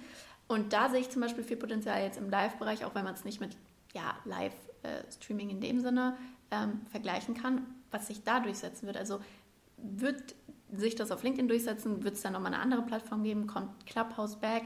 Und wie wird es sich dann entwickeln, content-wise? Wird es da Kooperationen geben, wie bei Podcasts? Mhm. Ähm, das finde ich sehr, sehr interessant. Ja, ähm, ich finde es auch sehr, sehr nah eigentlich am, am, Podcasting, außer dass du halt diesen Live-Effekt dabei hast, ne? aber es ist trotzdem Audio und ähm, gerade was so, ich sag mal, Nischenthemen, Key Opinion Leader und so weiter angeht, die, da ist LinkedIn eigentlich die Plattform, wo ich das auch am ehesten gesehen hätte. Ja. Ich hatte auch eh das Gefühl, bei Clubhouse war vor allem die LinkedIn-Bubble vertreten ähm, und vielleicht noch die ja, Twitter-Welt, ne? so und ähm, für die passt es. Stimmt, der Twitter. Aber es war noch, also es ging ja auch irgendwann darüber hinaus, also es war ja nur so ein, zwei Monate, aber irgendwann hat es ja dann schon gefühlt fast jeder zumindest ähm, einmal runtergeladen und einmal benutzt. Ja, ja und okay. dann hattest du ja auch irgendwie Sido hatten wir einmal in einem Raum Die oder so. Das war ja, crazy. Das, das, war crazy. Also Musikbranche oder auch irgendwie Arafat. Mhm. Das war total verrückt. Also du hattest ja dann auch ganz andere ähm, Branchen oder Leute da drin. Ja, die Medienwelt halt. Oder? Ja, genau. Also ja. es waren super viele auch Journalisten, ja. ähm, auch NGOs vertreten. Ja. Also deshalb ist es ja vielleicht genau, also Twitter, LinkedIn und dann noch so die, Medien, die Medienschaffenden aus Berlin oder München. Ja, aber ja, es war eine super interessante Zeit. Ich musste auch auf irgendeinem Punkt dann, glaube ich, für mich immer den Cut machen, weil mich das so mitgenommen hat auf eine gewisse Art und Weise. Es war eine Reizüberflutung ähm, par excellence wirklich. Es war richtig crazy. Ähm, aber ich freue mich tatsächlich auch sehr auf LinkedIn Audio. Ich glaube, dass ähm, ich bei LinkedIn immer das so problematisch finde, dass sie neue Features oder neue Optionen, die auch mal abseits des Feeds irgendwie etabliert werden, immer so halbherzig machen. Ne? Ja. Immer dieses so, ja, so wie ihr es jetzt gemacht habt, wird es niemand benutzen. Ne? Also so die Frage halt wirklich, ähm, wird es super einfach und nativ sein? Das war ja bei Clubhouse eben auch das Geile. Ne? Ja. Du bist draufgegangen, da waren die Talks, du bist reingesprungen, fertig. Ähm, wenn es super prominent und wirklich mit Ehrgeiz dort etabliert wird oder implementiert wird, dann hat das ein sehr großes Potenzial, würde ich sagen. Also dann wette ich, dann werden alle möglichen auch Marketingleute, äh, die jetzt, wo ich einfach in der Bubble bin und das erwarte, aber auch alleine denke an die ganzen NFT und Web3 Guys oder so und Girls, ja. ähm, die werden nur noch in diesen Talks abhängen, da bin ich mir relativ sicher. Also du könntest ja diese ganzen Discord-Communities, die sich im Moment überall etablieren, die ja auch auf diesem Audio ja. irgendwie basieren und dieser Chat-Funktion komplett auf LinkedIn einfach bringen. Ich wette, dass das gehen würde. Auf jeden Fall. Das ist halt die Frage, ob sich da auch LinkedIn, abgesehen von dieser krassen Business-Bubble, ähm, öffnet, weil zum Beispiel äh, mit Paul habe ich auch darüber geredet, diese ganze Foto- und Videoszene, äh, ja. die sind ja auch nicht so gerne auf LinkedIn. Und ähm, wie sich das quasi der kreativen Branche und dann eben auch ähm, dieser alternativen Branche öffnen wird, beziehungsweise ob LinkedIn da als Plattform interessanter wird, weiß ich nicht. Es hat immer sagen. noch diesen aus, angestaubten Business-Charakter ja. manchmal, ne? Für uns halt nicht, ja. aber für die total. Ja. So. Und das ist auch nicht visuell die Plattform. Mhm. Also müsste man echt mal schauen, ob das dann eben andere Plattformen gibt, die sich da durchsetzen oder ob das LinkedIn eben schafft, Gut, ich habe noch ein Thema so ein bisschen abseits davon, das ist nur ein kleiner Breakout, ähm, aber passt zum Thema Livestreaming, weil wir gerade schon bei Twitch waren. Ähm, nur ein, ein Micro-Highlight sozusagen. Ähm, das, was Trimax letztes Jahr ähm, abgefeiert hat. Ich weiß nicht, ob du das wahrgenommen hast. Das ist ein totales Nerd- und Nischenthema wieder. Aber das fand ich irgendwie so ein kleines, schönes Beispiel, wie man merkt, so Streaming denkt man ja auch, okay, was, was passiert denn da die ganze Zeit? Und das sind häufig irgendwie Let's Plays oder Reactions oder äh, ja, einfach nur Rumgelabere oder so von den Größten. Ähm, und er hat ähm, ein interessantes neues Format etabliert, was ihm in kürzester Zeit irgendwie unfassbare Viewzahlen gegeben hat und so ein, auch wieder so ein Momentum und ihn nach vorne gepusht hat. Er ist mittlerweile erfolgreicher als Montana Black an vielen Stellen. Ähm, hätte man so auch nicht kommen sehen. Ähm, und zwar öffnet er Booster Packs von Pokémon-Karten wer jetzt nicht so komplett drin ist, es gibt so Sammelkarten-Packs, die man sich mhm. für viel Geld kaufen kann, wo man nicht genau weiß, was für Karten drin sind. Ähm, aber ähm, durchaus sind da häufig auch seltene vertreten und quasi geht es dann bei diesem Kauf immer um die Suche nach der seltenen Karte, die quasi auch das ganze Pack noch mehr wert machen würde als äh, der, der Preis, sozusagen, den man bezahlt hat. Und äh, Trimax hat das sehr offen kommuniziert, dass er irgendwie an einem Punkt war, der verdient natürlich auch, ähm, keine Ahnung, teilweise ähm, bestimmt oder ich glaube, man schätzt ähm, mehrere hunderttausend pro Jahr, wenn nicht gar eine Million oder so, über seine Kooperation und seine Aktivitäten. Mm. Und er hat an irgendeinem Punkt gesagt, okay, ich habe so viel Geld, was mache ich jetzt damit? Ich investiere das jetzt mal in Pokémon-Karten und ähm, versuche das auch, da bin ich immer ein bisschen zwiegespalten, sehr offen zu kommunizieren und die Leute so quasi denen klarzumachen, hey, ich habe jetzt das Geld und ähm, das heißt aber nicht, dass ihr jetzt morgen losgehen sollt und euer Taschengeld irgendwie investieren solltet in Pokémon-Karten oder so. Ich mache das hier für euch so, die Show quasi kauft das stellvertretend, ne? aber hat sozusagen sein Geld investiert, um für seine, seine Twitch-Show und seinen Stream ähm, dann das, das Öffnen zu zelebrieren. Und ähm, es passiert quasi nichts anderes. Es geht nur um dieses so, ich, ich kaufe das jetzt und dann werden die Dinger geöffnet und die Leute hängen da dran, weil es quasi nur um diesen Moment geht, ähm, wird da jetzt das seltenste Capucci-Pokémon mit drin sein oder so. Und natürlich ist es dann auch manchmal so. Ne? Und das ist dann immer so dieser, dieser Moment, man wartet darauf, dann explodiert alles. Und ähm, das war irgendwie, ich weiß auch nicht, hat, hat ihn nochmal auf so ein, so ein Level gehoben, wo ich dachte, okay, da hat einfach einer so eine random Idee und macht das und dann sind da Leute, die einfach das, das feiern und wie eine Show selber nochmal irgendwie ähm, aufnehmen und etablieren. Ähm, ja, fand ich irgendwie einen sehr, sehr interessanten Punkt. Das ist ja das Spannende, dass wir Content immer so viel zu komplex machen. Ja. Also im Endeffekt geht es ja nur darum, etwas äh, zu machen, was andere Leute triggert oder interessiert oder ähm, deren Aufmerksamkeit eben holt. Und manchmal ist es halt eben nicht so schwer. Genau. So. Da können Marken sich manchmal auch vielleicht noch ja. so ein bisschen dran orientieren. Ne? Nicht, dass das jetzt einfach adaptierbar ist, aber äh, aus den Creatoren, genau, da entsteht einfach aus ihrem Eigeninteresse immer selber so, ein, so ein, eine schöne neue kreative Idee oder so. Ohne dass das jetzt sehr kreativ war, aber ja, genau, was Relevantes irgendwie, was Leute dann mitnimmt. Mhm. Ein anderes schönes Beispiel, das geht jetzt vielleicht nochmal kurz auf diesen Kreativaspekt, was irgendwie letztes Jahr so ein, so ein TikToker-Highlight war, weil wir hatten jetzt irgendwie wenig klassische TikToker, die wir rausgegriffen haben als Highlights oder ja. so, ne? oder auch als, als Persönlichkeiten. Ähm, Karim Jamal, also von Jamal Jamael, äh, fand ich irgendwie ganz schön, der ja so einer, finde ich, so der, der, der tatsächlich kreativsten Sketch-Komödianten irgendwie auf TikTok ist, ist äh, jetzt bei Funk, was ich auch ganz schön fand. Mhm. Die haben jetzt einen extra Kanal mit ihm aufgemacht, ähm, wo ich mich auch frage, so eigentlich ähnlich wie bei Knossi, ähm, kann man das jetzt äh, nehmen, was er an Energie auf seinem Kanal hat mhm. und einfach auf einen anderen Kanal, das, der auch irgendwie anders aussieht und der auch von der, vom Production-Style und von äh, der Visualität, Tonalität irgendwie ein bisschen anders wirkt, kann man das jetzt wirklich kopieren und da ähm, auch zu einem Viral-Hit machen. Finde ich irgendwie einen interessanten Move, so jetzt einen TikToker mal komplett auf einen eigenen Funkkanal zu bringen. Ähnlich wie wir das ja bei, äh, bei YouTube auch schon erlebt haben. Ja, ist die Frage, ob das in der TikTok-Welt dann, ja, wie du sagst, genauso angenommen wird oder funktioniert wie jetzt bei, bei YouTube. Ja, ich bin skeptisch irgendwie ein bisschen, weil mhm. sie mit ihm kein wirklich neues Format gemacht haben, sondern halt neue Charaktere erschaffen, aber ihn auch in ein anderes Setup gestellt. Mhm. Und das ist, äh, ja, ich weiß nicht, ich glaube, gerade bei TikTok äh, bin ich am, am äh, habe ich die größten Fragezeichen, ob das äh, so gelingen kann. Ja, ich glaube, dafür ist halt auch diese ähm, TikTok-Kultur und ähm, Generation Z auch generell noch viel ähm, kritischer als jetzt die Generation YouTube. Und auf YouTube bewegen sich halt auch tatsächlich schon seit Jahren ähm, viel unterschiedlichere Zielgruppen, die dann zum Beispiel eben ähm, auch ein Funkvideo total ansprechend finden. Bei TikTok weiß ich das jetzt nicht, ob das schon der Fall ist. Aber ich finde es auch generell spannend, wenn du jetzt das Thema TikTok erwähnst. Also ich habe da jetzt auch, muss ich sagen, das ist jetzt nicht meine favorisierte Plattform, deswegen habe ich da auch gar nicht so ähm, krasse Sachen im Kopf, außer dass ich immer ähm, das total gespannt äh, verfolge, was Adil da macht mit Recreate und ja. mit dem 916-Haus auch letztes Jahr. Also die Hype House ist ja, nach Deutschland gebracht, ne? Stimmt. Ja, und das könnte man eigentlich auch erwähnen als Highlight so ein bisschen. Das 916-Haus ja eigentlich so das erste TikTok-Creator-Haus in dem Umfang über drei Monate, was die auf Ibiza gemacht haben mit zehn deutschen Creatoren, finde ich, oder neun, glaube ich, ähm, finde ich ultra interessant, was sie da geschafft haben und wie sie da auch geschafft haben, eben Aufmerksamkeit, Follower, Reichweite aufzubauen.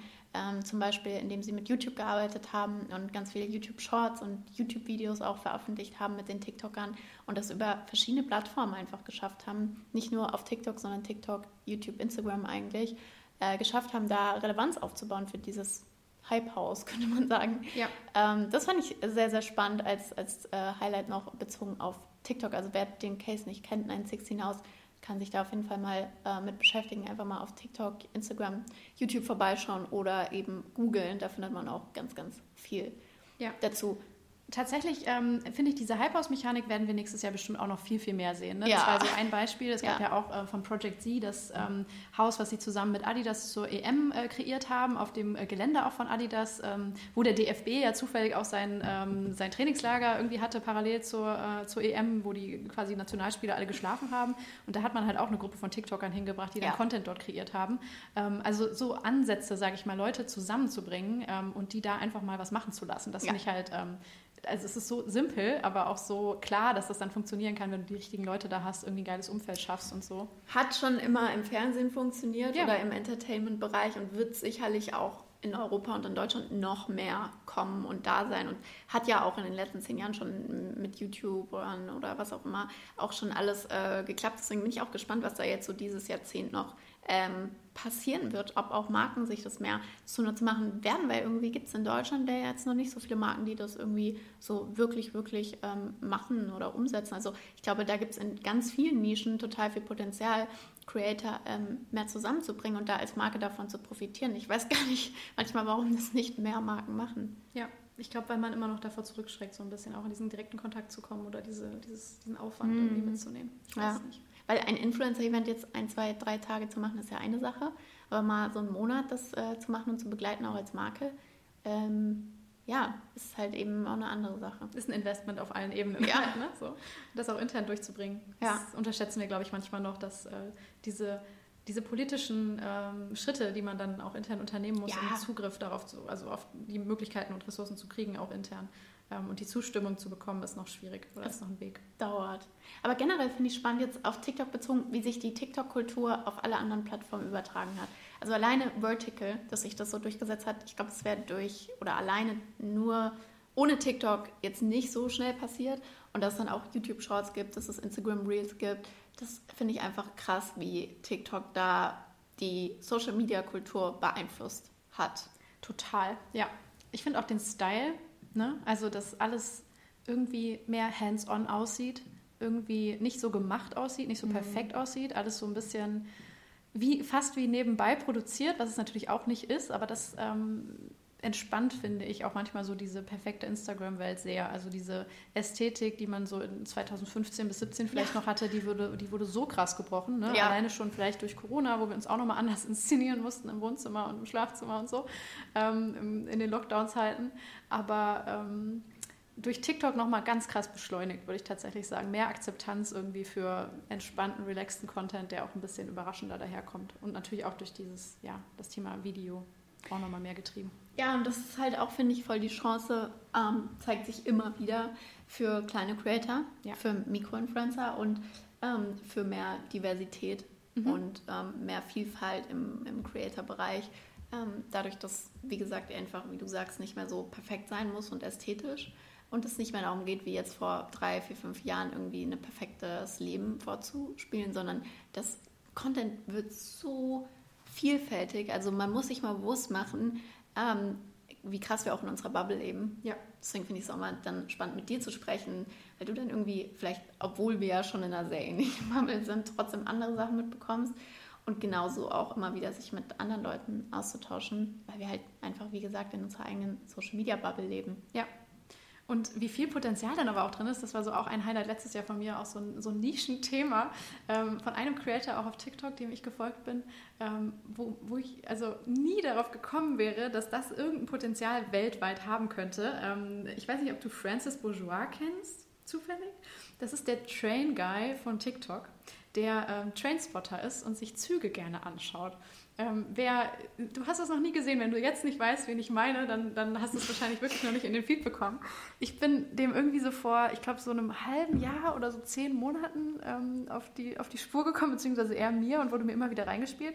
Das ist ein, äh, ein England, englischer Student, der ähm, gerne Züge anschaut und sich dabei filmt und TikToks produziert, wie er die Züge anguckt. Und das sind so ganz tolle alte Maschinen, traditionelle ähm, Lokomotiven, eigentlich kann man sich vorstellen, die in England irgendwie noch total fahren. Und da gibt es natürlich eine riesige, ich sag mal so wirklich Nerd-Community, die dann jedes Modell kennen und die äh, besondere, ähm, keine Ahnung, also die, die, das halt so total feiern. So. Und auch wenn sie vor allem so bestimmte Modelle das erste Mal sehen, kann man sich wie so Planespotter eigentlich vorstellen, die dann irgendwie an den ähm, quasi die dann entsprechend an den Schienen stehen und warten, mhm. dass der Zug vorbeifährt. Und er hat sich dann immer auch mit so einer besonderen Kamera gefilmt, die seinen Kopf irgendwie wie so ein Alien hat aussehen lassen.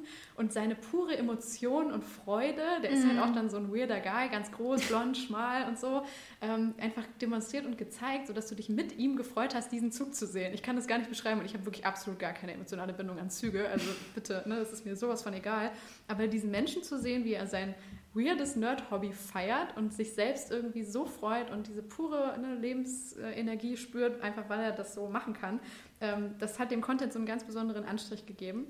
Ähm, der hat in kürzester Zeit 1,5 Millionen Follower auf TikTok gesammelt. Also irgendwie so ganz, ganz viele Menschen haben das genauso gefeiert und finden das irgendwie total charmant und ansprechend. Und er ist jetzt das neue Face von Gucci und North Face. Was? Eine neue Kollektion. Nein. ja, die haben tatsächlich jetzt so, eine geile, ähm, so einen geilen Spot mit ihm auch gedreht, wo er tatsächlich wie so eine Art Train Conductor, also so ein Zugführer ist, der diese Rolle einnimmt. Und, ähm, Crazy. Der ist auch, also der hat so eine, so eine eigene Schönheit. Also irgendwie, ne, man kann es schon sehen, dass er so eine Art Modelface haben könnte, aber wenn du ihn jetzt sehen würdest, würdest du das jetzt nicht auf Anhieb denken. Also googelt ihn mal, beziehungsweise guckt es euch unbedingt bei TikTok an. Das war so irgendwie aber auch wieder ein Beispiel, ne, wie TikTok ja. Nischen nach vorne bringen kann und irgendwie Leute vereinen kann zu einem weirden bestimmten Thema und was das dann aber auf einmal jetzt für ein Potenzial hat, dass er jetzt äh, Face dieser, dieser Luxusbrands ist. Also ja, keine Ahnung, richtig geil. Ich finde das mega und ich finde das so schön, das liebe ich an Social Media, weil viele ja immer so auch Social Media so krass verfluchen. Ja. Ähm, ich liebe das, weil früher musstest du dir irgendwie Galileo Big Pictures angucken, auf im Fernsehen, damit du so skurrile Sachen oder mhm, so gesehen hast. Stimmt. Und heute bekommst du es an jeder Ecke. Und deswegen sehen wir uns ja andauernd auch wieder nach neuen Sachen, die wir noch nicht kennen oder die uns irgendwie mitnehmen oder begeistern. Und wir können vielleicht auch gar nicht erklären, warum. Aber der Typ, der dann eben diese Züge so abfeiert, der gibt uns dann halt irgendwas. Und deshalb liebe ich TikTok so sehr, weil ja. ich muss sagen, das hat mir Instagram nicht so gegeben. Ich glaube, YouTube könnte man vielleicht noch sagen, ja. aber die Skurrilität sehe ich immer auf TikTok. So dieses Liebenswerte, worauf ich nicht gestoßen wäre, weil ich jetzt selber nicht danach gesucht hätte oder dem gefolgt wäre oder ja. so. Ne? Das ist einfach ähm, das, was ich da darin sehe als absoluten Mehrwert der Plattform. Ja, und das Schöne ist aber ja auch, dass es immer mehr Creator gibt, die das eben auch dann education-mäßig äh, nutzen. Also klar, bestes Beispiel Herr Anwalt, aber es gibt ja tausend andere, die dann eben ähm, auch einfach diese neuen Plattformen nutzen und diese Aufmerksamkeit, um dann eben auch was zu vermitteln. Ja, und das, das finde ich so schön an Social Media. Ich glaube, dass, dass man sich eben auch so gestalten muss, bewusst, ähm, dass es einem gut tut und nicht, dass es einen negativ beeinflusst. Total, es erfordert super viel Selbstdisziplin. Also ja. das merke ich auch selber bei mir immer. Diese Zeiten sich auch zu gönnen, das mal nicht zu benutzen, ist ja. aber tatsächlich auch, glaube ich, sehr wichtig. Es gibt noch ein Thema, um ein bisschen von der ähm, jetzt von dem Thema wegzukommen, was wir jetzt gerade hatten, von der ähm, Happy TikTok-Welt. Mhm. ähm, und zwar, was uns ja letztes Jahr auch total beschäftigt hat, was wir noch gar nicht erwähnt haben, ist die Bundestagswahl. Korrekt. Crazy. Und da muss ich sagen, in der Influencer-Welt ähm, fand ich es tatsächlich sehr spannend, ohne das jetzt zu bewerten, ähm, wie wenige Influencer sich da eigentlich positioniert haben zu der Bundestagswahl. Also wirklich gesagt haben, außer geht wählen. Ähm, ich hätte wirklich gedacht, tatsächlich, weil ich das Gefühl hatte, wir sind in so einem Umbruchsjahr. Hat man ja auch gesehen am Wahlausgang. Also Rezo hat dann wahrscheinlich wirklich die CDU zerstört. Aber ähm, ich finde es krass. Ich habe gedacht, dass mehr Influencer sich tatsächlich politisch positionieren. Ja, das hätte ich auch erwartet. Und tatsächlich hatte ich so ein bisschen Angst auch davor, weil ich ähm, es eigentlich sehr schätze, dass wir in Deutschland noch nicht so eine Meinungspolarisierung haben bei allen möglichen Themen und irgendwie mhm. jeder Lautsprecher meint, ähm, jetzt seine Reichweite dafür nutzen zu müssen, um Leute irgendwie zu, in Stellung zu bringen oder so, gerade bei so politischen Themen. Ähm, ich kann verstehen, dass Leute sich das mehr wünschen würden, dass äh, Influencer Haltung einnehmen oder so, aber meistens wünscht man sich das dann immer nur, wenn der Creator die eigene Haltung vertritt. Und ja. äh, das ist dann halt meistens nicht der Fall unbedingt, weil das eben auch eine vielfältige Landschaft ist. Und deshalb war ich irgendwie ganz, ganz entspannt und ganz mhm. fast schon beruhigt, dass das dieses Jahr uns noch erspart geblieben ist. Natürlich hat Rezo weiterhin seine Videos gemacht und man muss ja sagen, der arbeitet ja auch wirklich mit einem hohen Anspruch, auch was ja. seine Research-Qualitäten und so weiter angeht. Der zeigt ja im Endeffekt, also ich würde sagen, das ist keine platte Meinungsmache, sondern er Nein. zeigt ja einfach tatsächlich Dinge, die passiert sind und wirft einen Blick auf äh, gewisse Entwicklungen, sei es jetzt irgendwie Korruptionsfälle oder so in der ja. CDU, äh, was man bestimmt auch mit anderen Parteien machen könnte, aber wo es bei denen einfach in so einer Fülle auftritt, ne, wo man sagen kann, okay, lohnt sich da mal einen Blick hinzuwerfen werfen. Ähm, deshalb finde ich das immer noch total okayisch für mich jetzt, für meine persönliche Wahrnehmung. Ähm, ja, aber den Rest fand ich irgendwie ganz okay. Und dieses Aufrufen zum Geht wählen oder auch Verständnis für demokratische Prozesse oder so aufzubauen, da waren die Creator ja schon am Start und haben irgendwie so ein bisschen was gemacht, aber halt auch nur die typischen Verdächtigen, so mit denen man gerechnet Ja, genau. Hätte. Das ja. ist halt das Ding. Und ich finde da, also ich verstehe das, dass man jetzt als ähm, ähm, Million, Million Follower, Influencer keine Stellung beziehen will, weil man halt Angst hat, einfach immer was falsch zu machen. Ähm, das ist ein Riesenproblem. Das ist dann, glaube ich, auch unsere Bashing-Kultur so ein bisschen äh, im Internet. Mhm. Ähm, dass einfach Meinungen immer so zer zerrissen werden. Ja. Aber ähm, und nicht respektiert werden. So, das finde ich krass. Ähm, und ich glaube, deswegen super viele Influencer wollen das bestimmt schon. Die würden gerne ähm, da sich mehr positionieren, aber die machen es einfach nicht, weil es einfach total dumm wäre und sie sowieso nichts richtig machen können mhm. im Endeffekt. Das finde ich aber persönlich, muss ich sagen, schon schade, weil ich finde es hm, schade, dass sich generell, also das immer noch so ein Tabuthema ist.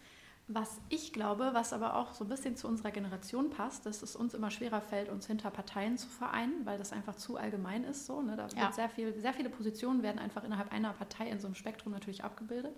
Und wir sind, glaube ich, diejenigen, die dann eher so einzelne Maßnahmen unterstützen oder einzelne ja. Courses oder so. Ne? Also mir zum Beispiel ist jetzt nachhaltige Energiepolitik total wichtig. So, okay, dann kann ich zu den Grünen gehen, aber ich könnte auch vielleicht zu, keine Ahnung, der, ähm, der SPD gehen oder whatever. Ja. Also, und dann ist uns das wichtig, aber es ist gar nicht wichtig, wer es umsetzt für uns, sondern dass es passiert.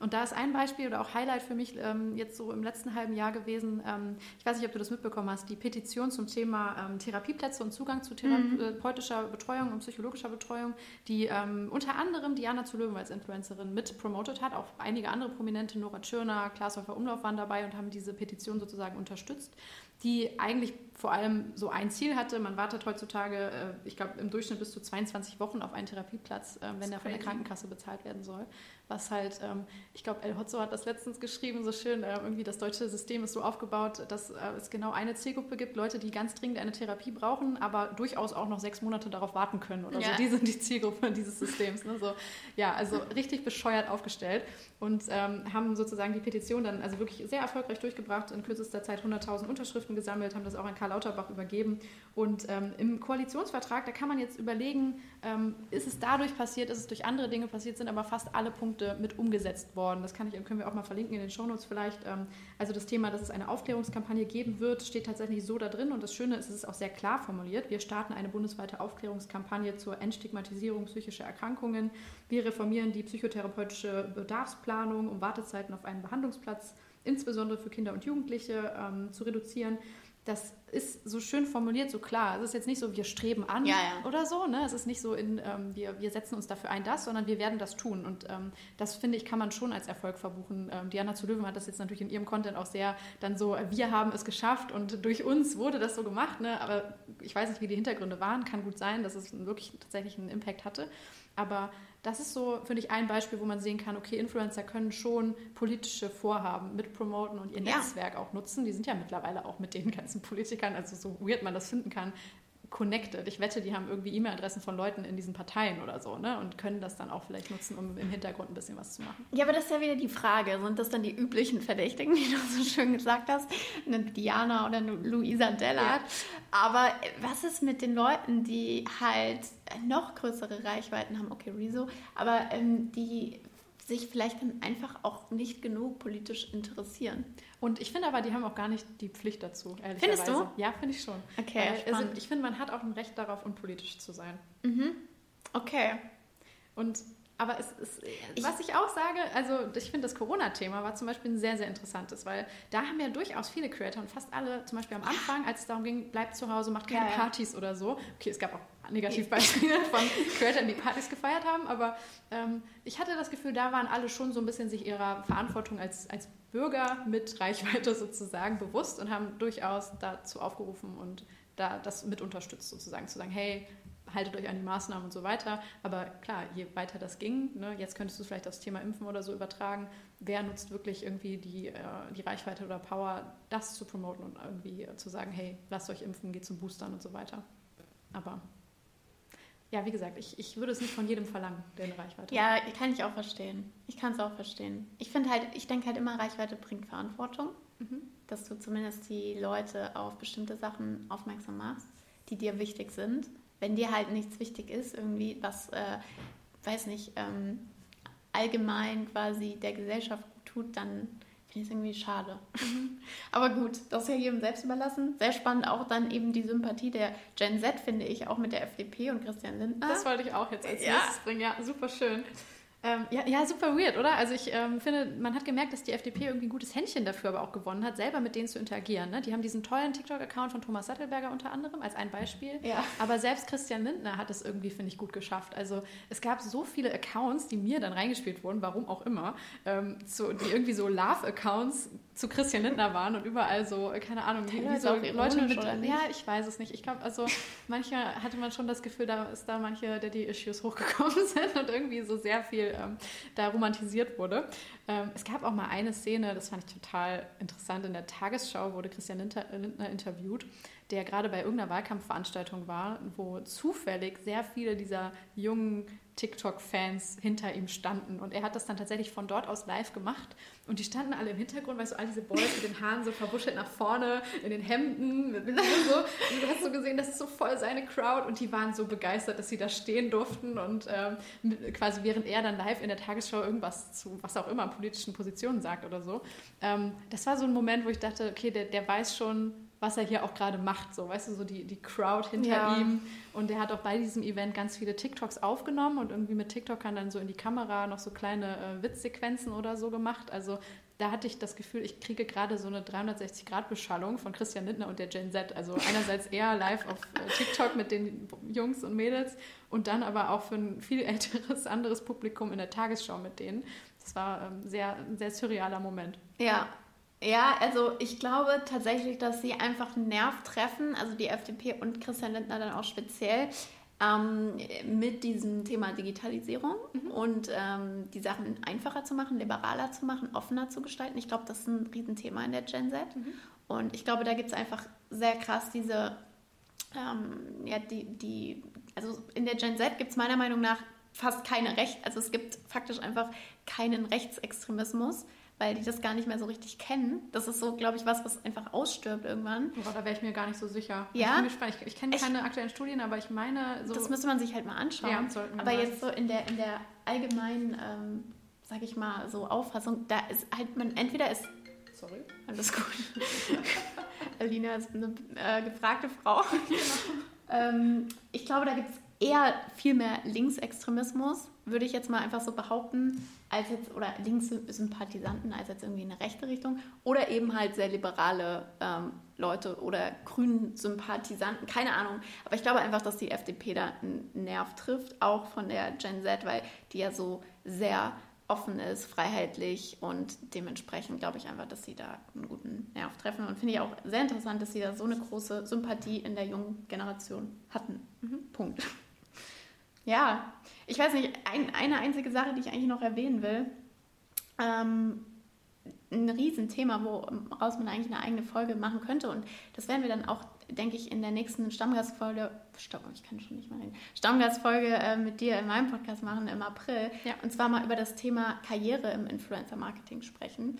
Und da ist uns ja beiden auch ähm, aufgefallen, also wir haben ja zwei unterschiedliche Wege, aber äh, wir sehen ja das gleiche Problem in unserer Branche. Und zwar, jeder sucht Mitarbeiter im Social-Media-Bereich, im Influencer-Marketing, im Performance-Marketing auch ein Riesenproblem. Ähm, und das finde ich sehr spannend und da habe ich mir die Frage gestellt, äh, warum da niemand krasser dran arbeitet, irgendwie Leute auszubilden. Mhm.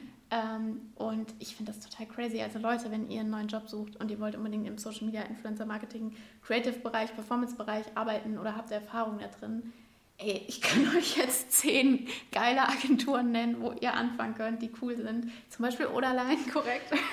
zum Beispiel auch, äh, wie gesagt, zehn andere.